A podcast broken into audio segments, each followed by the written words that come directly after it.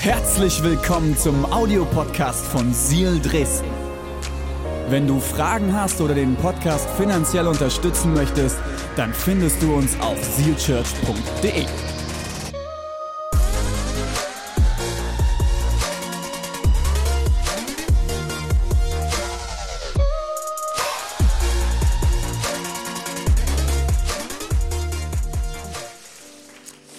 Alright. Ähm, ich weiß nicht, ob du die letzten zwei Sonntage mitverfolgt hast, ob du dir die Predigten von unserem Leiden Pastor René angeschaut hast. Ähm, René hat das erste, ersten Advent darüber gepredigt, über das Thema Frieden mit dir selbst. Und dieses Thema hat Jech und mich persönlich unglaublich bewegt. Es ging darum, vielleicht erinnerst du dich, hey, wie kannst du in deinem Leben den Frieden bewahren? Und Frieden zu bewahren ist manchmal gar nicht so einfach, oder? Also ich weiß nicht, wie es dir geht, das ist so, man hat das Wissen zwar, aber das Wissen umzusetzen ist nochmal ein ganz anderes Blatt. Ne? Letzte Woche ging es darum, Frieden mit anderen. Wenn du die Message noch nicht gehört hast und Weihnachten ist für dich eher so eine knifflige Kiste, weil du weißt, wie es in deiner Family, in deinem Verwandtschaftskreis abläuft, hör dir diese Predigt an. Wirklich, ich kann es dir nur ans Herz legen, weil ich glaube wirklich, dass es ein, ein Mehrgewinn für dein Leben sein kann und dass du anders in die Feiertage reingehst, wenn du das gehört hast. Wir wollen heute Predigtserie beenden mit folgendem Thema. Warum lässt Gott mich warten? Warum lässt Gott mich warten? Die liebe Rahel, die hat vorhin die dritte Kerze angezündet und weiß nicht, ob du einen Adventskranz zu Hause hast. Dietrich Bönhoeffer hat mal sehr, sehr passend gesagt, Adventszeit ist Wartezeit. Vier Wochen haben wir, hast du, habe ich, um es auszurichten auf Jesus, um einen Raum zu geben, dass er ankommen kann in dein und mein Herz. Die große Frage ist, worauf wartest du in dieser Adventszeit gerade? Ich glaube, wir alle sind irgendwo am Warten. Vielleicht wartest du auf Verbesserung der wirtschaftlichen Lage, vielleicht wartest du auf eine finanzielle Versorgung, vielleicht wartest du auf eine Beziehung, vielleicht wartest du auf Heilung, vielleicht wartest du auf einen Job, vielleicht wartest du auf Frieden, vielleicht wartest du endlich auf Urlaub. Wer freut sich auf die Feiertage? Halleluja, oh, so schön. Kennt ihr das einfach mal nur so in den Tag reinleben? Oh, also wenn man Pastor ist und Familie hat mit drei Kindern, wird das ein sehr seltenes Gut, stelle ich immer wieder fest. Man, man, man, man, man. Worauf wartest du in dieser Adventszeit? Das Spannende ist, wenn es um Warten geht, kommt immer eine Frage mit. Und die Frage lautet, wann? Kennt ihr das? Wann ist es endlich soweit? Wann erlebe ich den Durchbruch? Wann geht es endlich los? Wann bekomme ich endlich und setze ein, worauf du schon lange wartest? Als Kind war das vielleicht zu Weihnachten materiell geprägt. Wer hat als Kind immer einen schönen Wunschzettel? Ja? Die anderen hatten alle keinen Wunschzettel. Was hattet ihr für eine Kindheit, die Arm, ey? Oh my word. So mein Wunschzettel ist ewig lang, ey. Bis heute. Bis heute. Aber vielleicht ist es nicht ein Geschenk, worauf du wartest. Es kann etwas anderes sein. Und die Frage ist in deinem Herzen drin, wann? Wann? Weil das ist ja die Spannung des Wartens, oder? Du wartest, du weißt nicht wie lang. Die Woche habe ich ein halbes Wunder erlebt. Ich war beim Zahnarzt, hatte 14 Uhr meinen Termin. 14.02 Uhr wurde ich aufgerufen. Der Herr ist gnädig. Halleluja.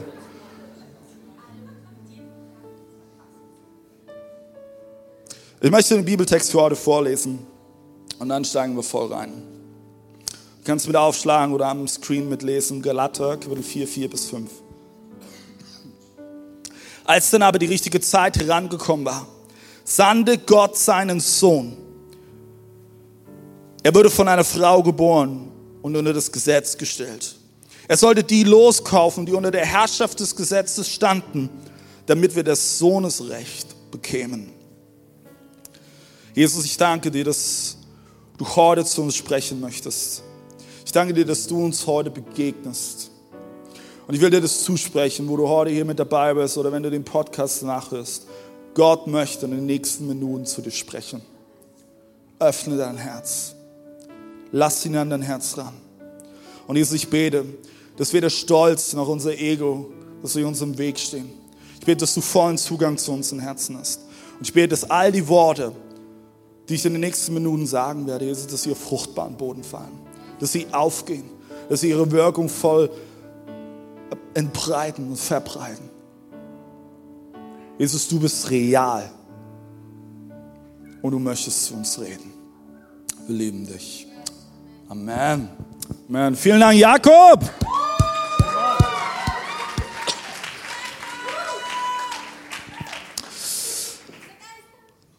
Okay. Warten war von mir noch nie eine Stärke. Ist jemand bei mir? Oh, vor allen Dingen als Kind habe ich immer mit Warten gekämpft. Vor allen Dingen zu Weihnachten, Heiligabend, kurz vor der Bescherung. Ich weiß doch ganz genau, ich kann mich gut erinnern, meine Eltern kamen auf die glorreiche Idee, das haben sie nur ein Weihnachten probiert, wir essen mal vor der Bescherung.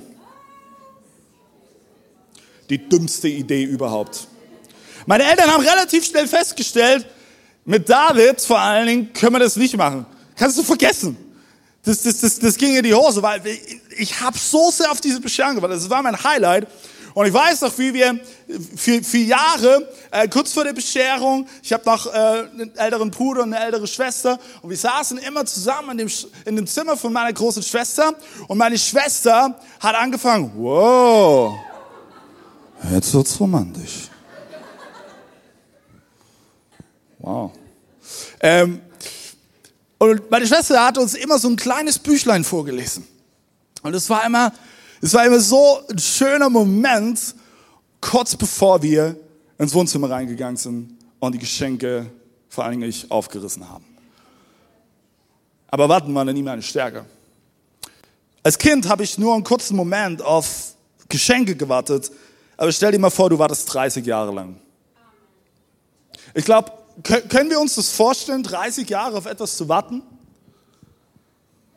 Wenn du dich ein bisschen auskennst in der Bibel, weißt du, worauf ich hinaus will. Jesus hat 30 Jahre gewartet seines Lebens, um am Ende drei Jahre seines Lebens aktiv zu dienen. 30 Jahre. Und ich glaube schon, dass, dass Jesus und auch seine Eltern wussten, wer dieser junge Mann oder dieses kleine Kind, was es am Anfang war, werden würde. Denn es gibt diese eine Szene, wo Jesus ungefähr zwölf Jahre alt ist und äh, er mit seinen Eltern in Jerusalem ist und er abhaut und drei Tage verschwunden ist. Und wo ist er? Er ist im, im Tempel und tut den Rabbinern die Tora erklären. Es war relativ von Anfang klar, wow, da liegt etwas auf dem Leben von Jesus. Der wird etwas bewegen. Vielleicht war noch nicht alles klar, was er tut. Aber es war klar, er wird etwas tun. 30 Jahre warten, um eine drei Jahre zu dienen. Und diese Spannung, die kannte Jesus sehr, sehr gut. Und es gibt einen Bibeltext, den schauen wir gleich an, ähm, wo Jesus so richtig von seinen Brüdern hochgenommen wird.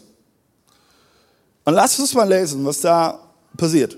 Johannes, Kapitel 7, Verse 2 bis 6. Doch die Zeit des Laubhüttenfestes rückte näher. Und seine Brüder drängten ihn zum Fest nach Judäa mitzugehen. Geh doch nach Judäa, damit deine Jünger deine Wunder sehen können, die du tust, spotteten sie. Jeder, der Geschwister hat, kennt sowas, oder? Wenn du dich so versteckst, wirst du nie bekannt werden. Falls du wirklich so wunderbare Dinge tun kannst, dann beweis es vor aller Welt. Mach schon. Los, zeig doch mal. Leg los. Denn selbst seine Brüder glaubten nicht an ihn. Das ist hart. Das ist hart. Jesus erwiderte, für mich ist der richtige Zeitpunkt noch nicht da. Aber ihr könnt jederzeit gehen. Ihr könnt jederzeit gehen. Jesus kennt es zu warten. Er kennt es zu warten. Er kennt die Spannung und er kennt die Frage, wann, wann ist es endlich soweit? Wann geht es los? Und ich möchte heute die Frage mit dir beantworten, wie kann ich im Warten Frieden haben? Und warum lässt Gott mich warten? Weil der erste Satz, den du dir aufschreiben solltest, wenn ich weiß, worum ich warte, dann fällt mir das Warten wesentlich leichter. Ist es nicht so? Wenn du keine Ahnung hast, worum du wartest, ist es echt schwer, das durchzuhalten, oder? Seid ihr bei mir? Ich will dir heute drei Punkte mitgeben und anschauen. Und ich glaube, die, diese drei Punkte werden dir helfen zu verstehen, warum wir manchmal warten. Und jeder dieser drei Punkte ist für mich zu 150 Prozent aus der Praxis. Meine letzte vergangene Woche, wenn ich sie mit einem Wort betiteln würde, war relativ furchtbar, weil ich war mitten in dieser Spannung zu warten. Vor vier Jahren in etwa, kurz vor der Geburt von Caleb, unseres, unseres zweiten Sohnes, haben wir gemeinsam, meine Frau und ich, die Entscheidung getroffen, dass sie ihre Selbstständigkeit als Finanzmaklerin abgibt und dass wir uns ganz auf Kirche und unsere Familie konzentrieren können. Leider war dieser Ausstieg nicht so einfach. Es standen verschiedenste Summen im Raum. Und am Ende endete es in einem Rechtsstreit. Und der war vergangene Woche. Die Tage vor diesem Gerichtsprozess, ich sage euch, oh, es, es hat mich zerrissen. Kennst du das, wenn anfangen alle Worst-Case-Szenarien in den Kopf loszugehen? Was ist wenn? Was ist wenn? Was ist wenn? Was ist wenn? Was ist wenn? Oh mein Gott! Ich bin dann so ein Typ, ich, ich, ich verhalte mich dann wie Elia. Kennst du die Story von Elia? Elia hat die krassesten Wunder mit Gott erlebt und dann sagt Isabel zu ihm, ich bring dich um. Und was macht Elia? Er zieht sich in seine Höhle zurück und denkt, ah, Welt ist verloren. Ich muss jetzt ein bisschen übertreiben, aber ist es nicht so manchmal? Und genauso war es für mich. Ich gedacht, das kann ja nicht wahr sein. Die, die, wirklich die Tage, die vergingen, gefühlt so in Slow Motion. Du hast gedacht, wann ist es endlich soweit? Ich will einfach nur, dass es vorüber ist. Es soll aufhören. Drei Punkte, habe ich gemerkt, haben mir geholfen. Und die möchte ich dir weitergeben. Das erste ist, was ich feststellen musste. Warten ist normal.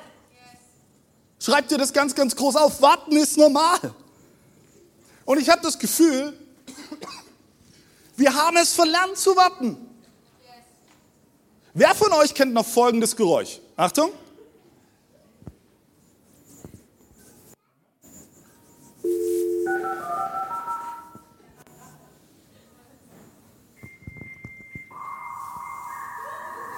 Wer, wer, wer kennt das Geräusch?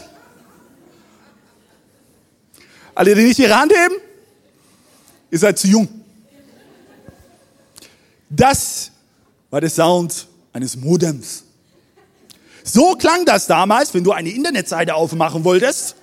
Liebe Generation Z, stellt euch vor, tut hier irgendeine Internetseite aufmachen, dann musst du erstmal 20, 30 Sekunden warten, bis irgendwas erscheint.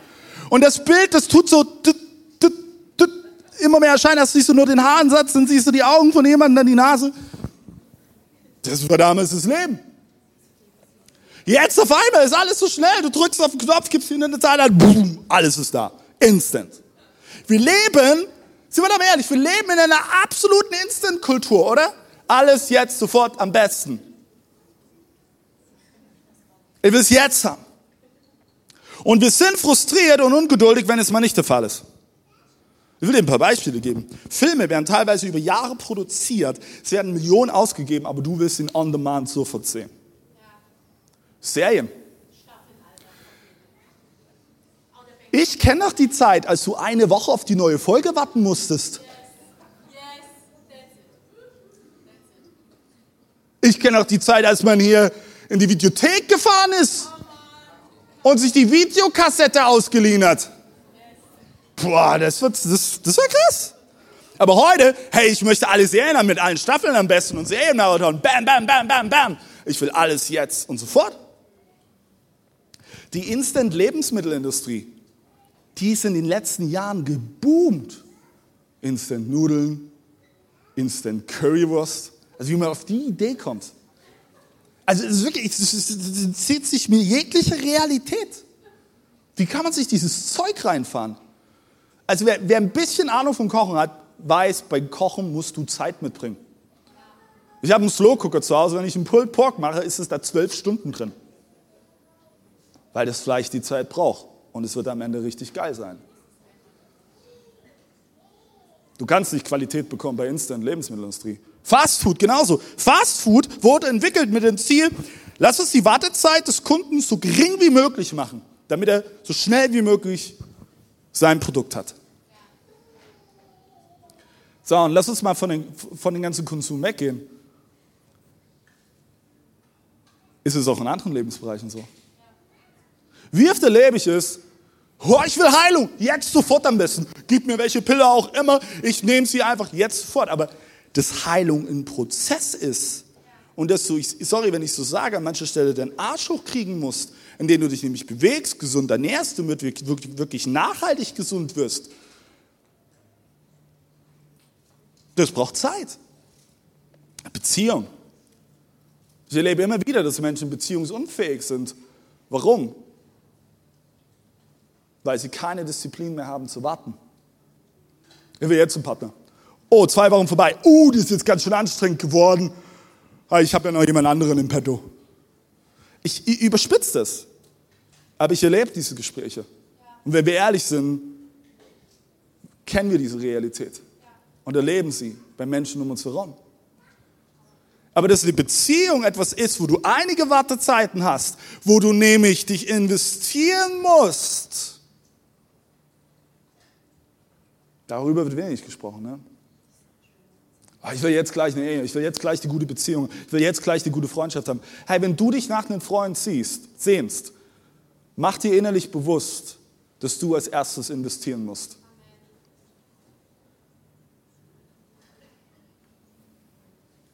Warten, warten, warten. Ich stelle mir manchmal die Frage, wer ist heute überhaupt noch bereit zu warten? Und wenn wir notgedrungen warten müssen, sind wir ehrlich, dann füllen wir diese Zeit des Wartens oftmals mit Müll, oder? Ja. Sind wir bei mir? Ja. Als ich letzte Woche diese Tage gewartet habe, bis finally der Prozess kommt, weißt du, was ich gemacht habe? Ich habe mich abgelenkt. Oh, der Mensch, der kann sich so gut ablenken, oder? Indem du irgendwelche Serien anfängst oder Filme anfängst zu schauen, das habe ich gemacht. Vielleicht bist du der Kandidat, der Gaming macht und sich in die virtuelle Welt verläuft Vielleicht ist es bei dir Alkohol, vielleicht sind es Pornos. Ich weiß nicht, was es ist. Ich möchte dir Folgendes mitgeben. Und diesen Satz sollst du dir aufschreiben. Vergeude die Zeit des Wartens nicht. Vergeude die Zeit des Wartens nicht. Wie kannst du das tun? Ich will dir drei praktische Sachen mitgeben, die mir letzte Woche geholfen haben. Das erste ist, lenk dich nicht mit Müll ab, sondern füll dich mit Gottes Wahrheiten. Und ich, ich sag dir was, das ist nicht einfach. Ich werde nicht hier vorne stehen und die sagen, es ist easy, du kriegst das hin. Das wird einen Kampf bedeuten in deinem Leben. Das wird bedeuten, du, du wirst an mancher Stelle deinen Hintern hochkriegen müssen und dich bewusst dafür entscheiden müssen. Auch wenn deine ganzen Emotionen in deinem Inneren sagen, tu es nicht. Aber es ist so leicht, sich abzulenken. Aber was, was du in dem Moment brauchst, wo du gerade am Warten bist, wo du in dieser Spannung bist, die du gerade eben kaum noch aushalten kannst, was du brauchst, ist Gottes Wahrheit in dein Leben. Wo findest du das? Indem du Gottes Wort aufschlägst, es anfängst zu lesen, indem du dir bewusst machst, wer dieser Gott ist, an den du glaubst, indem du dir bewusst machst, wie er dich sieht. Es gibt hunderte Zusagen Gottes in seinem Wort. Und ich sag dir was, was ein Riesenproblem ist unsere momentane Zeit. Viel zu wenige haben das hier in ihrem Kopf und tragen das hier in ihren Herzen. Aber wenn dein Herz voll ist mit dieser Wahrheit, wird es dich durchtragen durch die Wartezeit. Egal, wie lange du da drin steckst. Das zweite ist, wie du richtig wartest, hab Freunde, die dir den Kopf gerade rücken. Ich sag dir was. Du brauchst in solchen Momenten nicht Freunde, die sagen, ach du Armer, oh, es tut mir so leid, oh Partner, oh komm her. Das ist auch mal gut. Und im Moment darf es am Anfang haben. Aber dann brauchst du Freunde, die dir die Wahrheit vor Augen halten. Ich habe letzte Woche Dienstag war ich so down. Dann habe ich René angerufen. Habe gesagt, René, ich bin fix und alle. Ich, ich kann nicht mehr warten. Ich halte es nicht mehr aus. Ich kriege die Krise. Und René hat gesagt, David, ich verstehe das. Aber du musst dich jetzt sammeln. Beschäftige dich die nächsten Tage nicht mit Worst-Case-Szenarien, sondern beschäftige dich damit, an welchen Gott du glaubst. Lies die Geschichten, wo Gott sein Volk Israel befreit hat. Lies die Geschichten, wo er Sieger hat, ohne dass überhaupt gekämpft wurde. Mach dir bewusst, was er schon in deinem Leben getan hat. Mach dir bewusst, was er in den Leben von anderen Menschen getan hat. Und es war nicht angenehm, das zu hören. Meine Emotionen hatten im ersten Moment gesagt, oh, ich brauche jetzt so eine Streicheleinheit. Aber ich musste das hören und es hat mir geholfen, mich die Tage darauf richtig auszurichten. War von dem Moment an alles easy peasy? Nein. So nach wie vor ein Kampf zu sagen, ich bewahre diesen Frieden. Ich richte mich darauf aus. Und mein letzter Punkt, wie du richtig warten kannst, ist, definiere dein Ziel und halte daran fest. Ich glaube, manchmal wartest du für das Falsche. Und du solltest neu definieren, worauf du wirklich wartest. Wartest du darauf, dass alles gut wird? Vielleicht kannst du dann lange warten. Worauf wartest du? Definier dein Ziel. Mach dir das bewusst. Und hab das richtige Ziel im Blick. Warten ist also normal. Mein zweiter Punkt. Seid ihr noch bei mir? Mein zweiter Punkt. Warten lässt mich innerlich wachsen. Weißt du was? Gott geht es immer zuerst um dein Inneres und nicht um dein Äußeres. Und damit ist gar nicht nur das Aussehen gemeint, sondern ein Äußeres aus all deine Titel und Leistungen, die du vollbracht hast, all deine Errungenschaften, deine Vita, deine, deine Karriere, das, was du alles besitzt, was du hast. Wenn Gott dich anschaut, schaut er nicht zuallererst darauf. Er schaut in dein Inneres. Das ist wie bei einem Eisberg. Ist super spannend. Wenn Menschen einen Eisberg sehen, sehen sie, boah, wow, es ist riesig. Was Menschen in diesem Moment oftmals vergessen ist, dass das, was du siehst über der Wasseroberfläche, nur 10% des Eisbergs sind.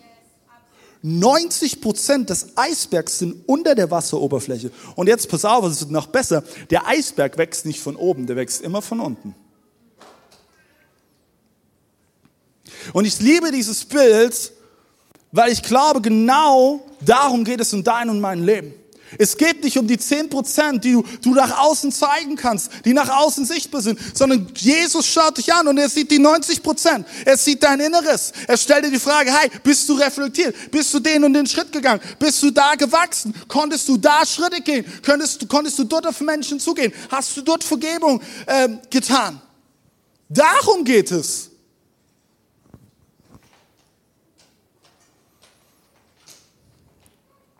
Welche Perspektive hast du auf, also auf das Warten? Ist Warten vergeudete Zeit? Vergeudete Zeit.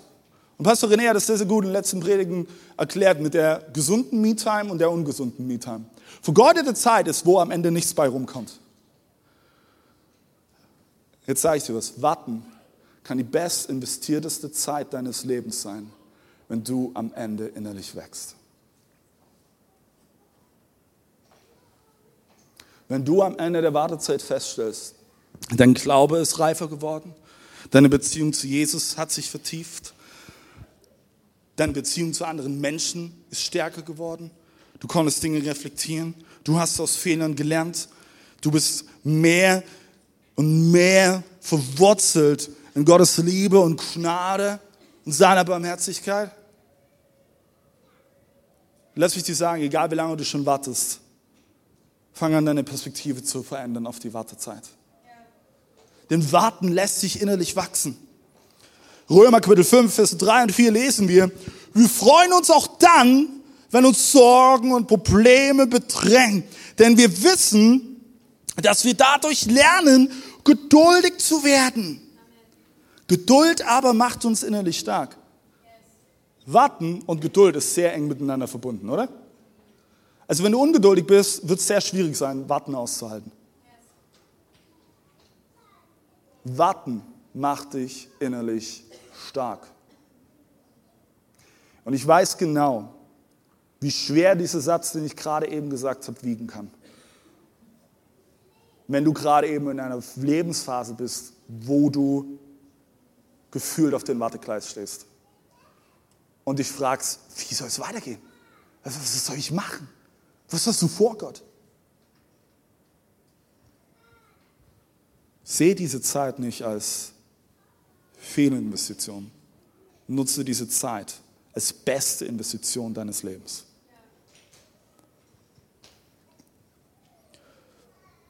Denn ich sagte folgendes, manchmal ist es gut, dass du nicht direkt das bekommst, worauf du wartest.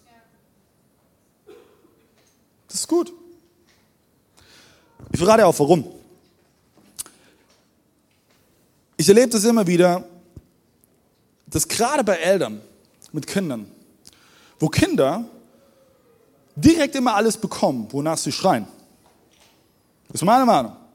Du kannst eine andere Meinung haben, das ist vollkommen okay. Aber meiner Meinung nach geht das nicht gut. Wenn ich meinen Kindern alles sofort geben würde, wonach sie schreien, ja, Heidewitzka, wir wären pleite und unser Kinderzimmer wäre ein Müllhaufen.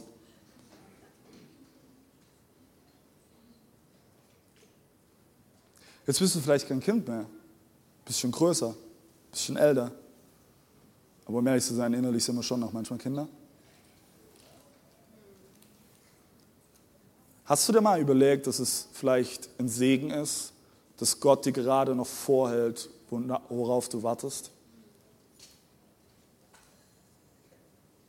Dass es ein Gewinn für dein Leben sein kann, wenn du noch nicht das hast, wonach du dich sehnst? Und es kann etwas Materielles sein, da ist es manchmal sehr, sehr gut, weil du nämlich dann lernst, mit wenig zurechtzukommen. Das können aber auch andere Dinge sein.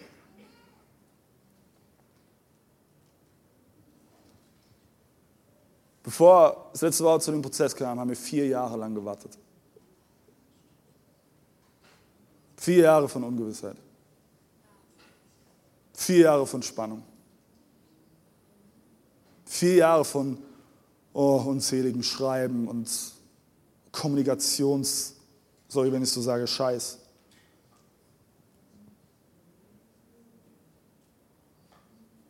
Manchmal ist es gut.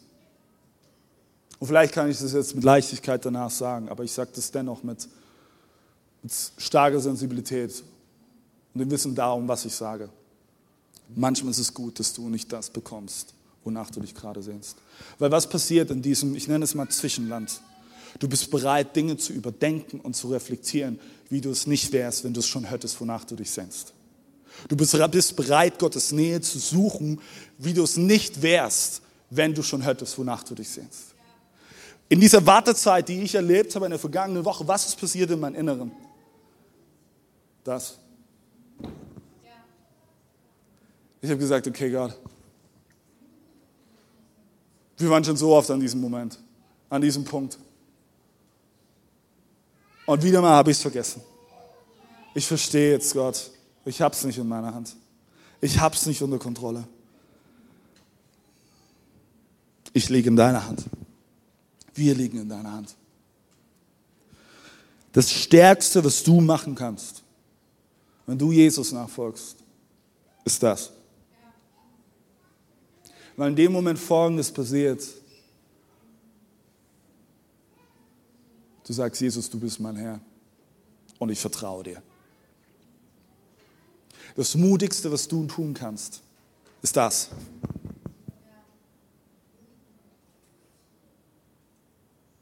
Zu sagen, Jesus, ich liege in deiner Hand. Ich kann dir nur vertrauen. Ich hab's dich im Griff.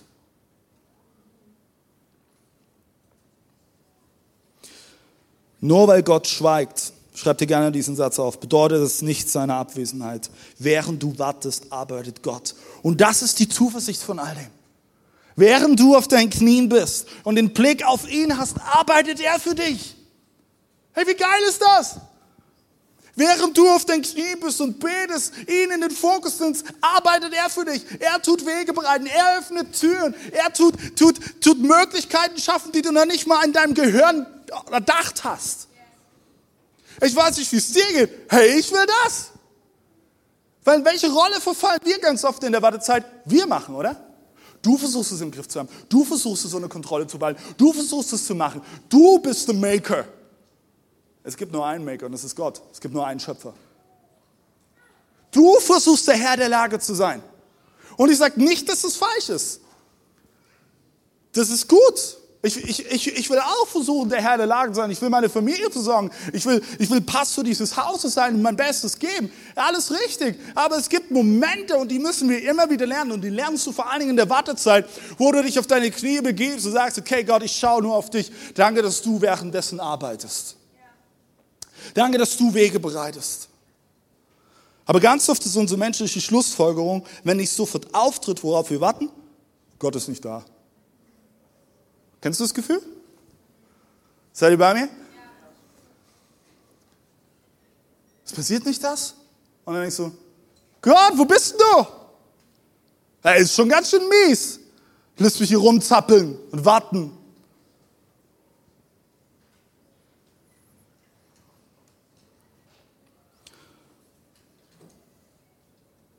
Aber Gott hat so viele Zusagen, dass er da ist. Und Gott weiß, das Wichtigste in einer Beziehung ist Vertrauen. Und ich habe einen Satz, ich habe lange überlegt, ob ich den so formuliere. Und lass den wirklich im Moment auf dich wirken und nicht direkt dich triggern im Inneren. Ich habe festgestellt, es gibt viele Momente im Leben, da realisiere ich, Vertrauen wächst oft nur, wenn es auf die Probe gestellt wird.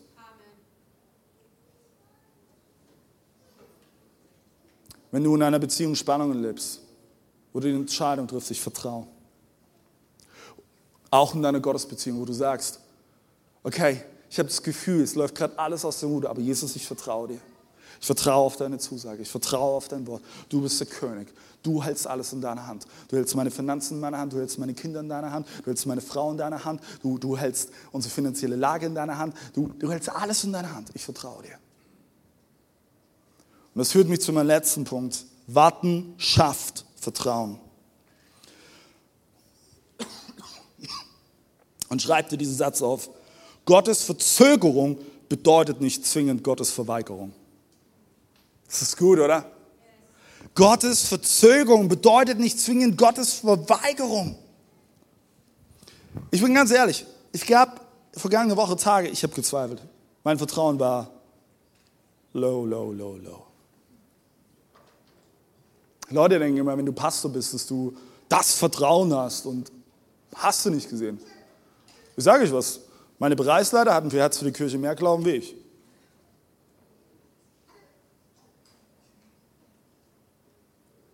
Ich habe gezweifelt. Aber ich, ich musste lernen, und das, das ist so eine krasse Erkenntnis, hör gut zu. Ich muss mich als allererstes entscheiden, ich vertraue dir trotzdem, Jesus.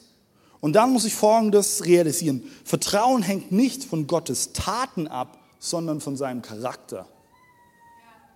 Vertrauen hängt nicht von seinen Taten ab, sondern von seinem Charakter. Und ob das bei mir genauso ist, zeigt sich im Warten. Weil warten heißt, sich vorzubereiten. Es gibt dieses Sprichwort, wer für Regen betet, sollte seinen Regenschirm dabei haben oder bereithalten. Und ich liebe dieses Sprichwort. But that's it. Egal worauf du wartest, hast du Vertrauen, dass es geschehen kann. Hast du Glaube, dass es geschehen kann und tust du dich schon vorbereiten. Das ist übrigens jüdische Glaube, im Gegensatz zu dem griechischen Glaube, mit denen wir groß werden. Das ist nämlich das jährliche Prinzip. Das Volk Israel ist sieben Tage um Jericho gelaufen und die haben schon den Sieg ausgerufen, bevor sie überhaupt den ersten Zug in der Schlacht gemacht haben. Und mit jedem Laufen haben sie gesagt, Jesus, ich vertraue dir. Jesus, ich weiß, du bist da. Jesus, ich weiß, du versorgst mich. Jesus, ich weiß, du wirst für mich kämpfen. Jesus, ich weiß, du bist treu. Jesus, ich weiß, du bist für mich. Mit jedem Schritt. Egal, wo, wofür du gerade betest. Vielleicht ist es sogar Regen oder Schnee. Bereite dich vor. Du für Schnee betest, hol dir einen Schlitten aus dem Keller. Und ich weiß, für Schnee hier, oh, da braucht man großen Glauben. Alle aus dem Erzgebirge hier, ja, ihr seid gesegnet. Bereite dich vor. Gott lässt dich warten, damit du innerlich wächst und lernst, ihm zu vertrauen. Ich lese nochmal Galater Kapitel 4, 4 bis 5 vor. Als dann aber die richtige Zeit herangekommen war, sandte Gott seinen Sohn. Er wurde von einer Frau geboren und unter das Gesetz gestellt. Er sollte die loskaufen, die unter der Herrschaft des Gesetzes standen, damit wir des Sohnes Recht bekämen. Glaubst du, dass Gott weiß, wann der richtige Zeitpunkt ist? Der Autor Philip Brooks hat es, finde ich, so treffend auf den Punkt gebracht. Er hat geschrieben, Jesus kam nicht plötzlich und unangemeldet in der Welt. Er kam in eine Welt, die auf ihn vorbereitet worden war. Das ganze Alte Testament ist die Geschichte eines gezielten Vorbereiten. Jesus kam erst, als alles bereit war. Erst in der Fülle der Zeit.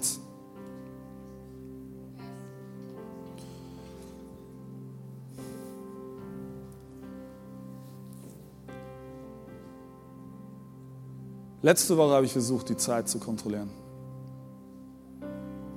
Die Situation zu kontrollieren. In einer Situation, wo ich nichts unter Kontrolle hatte. Ich habe mich vorbereitet darauf, dass ich aussage, dass ich erzähle.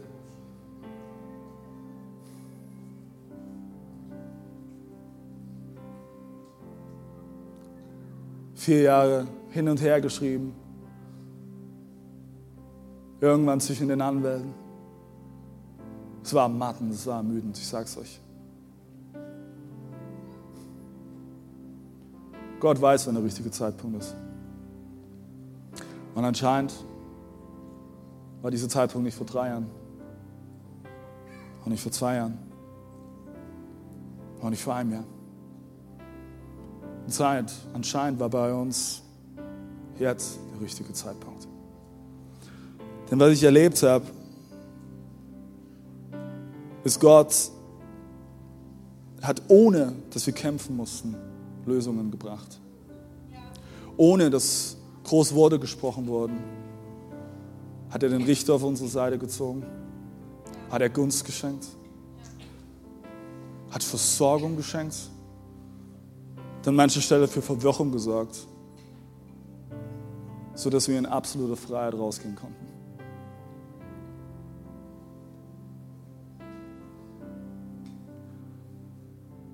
Ich habe lange überlegt, ob ich das erzähle, weil das etwas sehr, sehr, sehr Persönliches ist. Und ich als Pastor auch schon oft erlebt habe, dass leider nicht jeder in einer Kirche gesund damit umgehen kann. Wenn der Pastor so ehrlich und authentisch ist. Aber ich habe die ganzen Tage gespürt, ich, ich muss das erzählen. Zum einen, weil ich Gott die Ehre dafür geben will. Und zum anderen, weil ich dir Mut machen will. Egal wie lange du schon wartest auf etwas. Glaub daran, dass Gott weiß, wenn der richtige Zeitpunkt ist.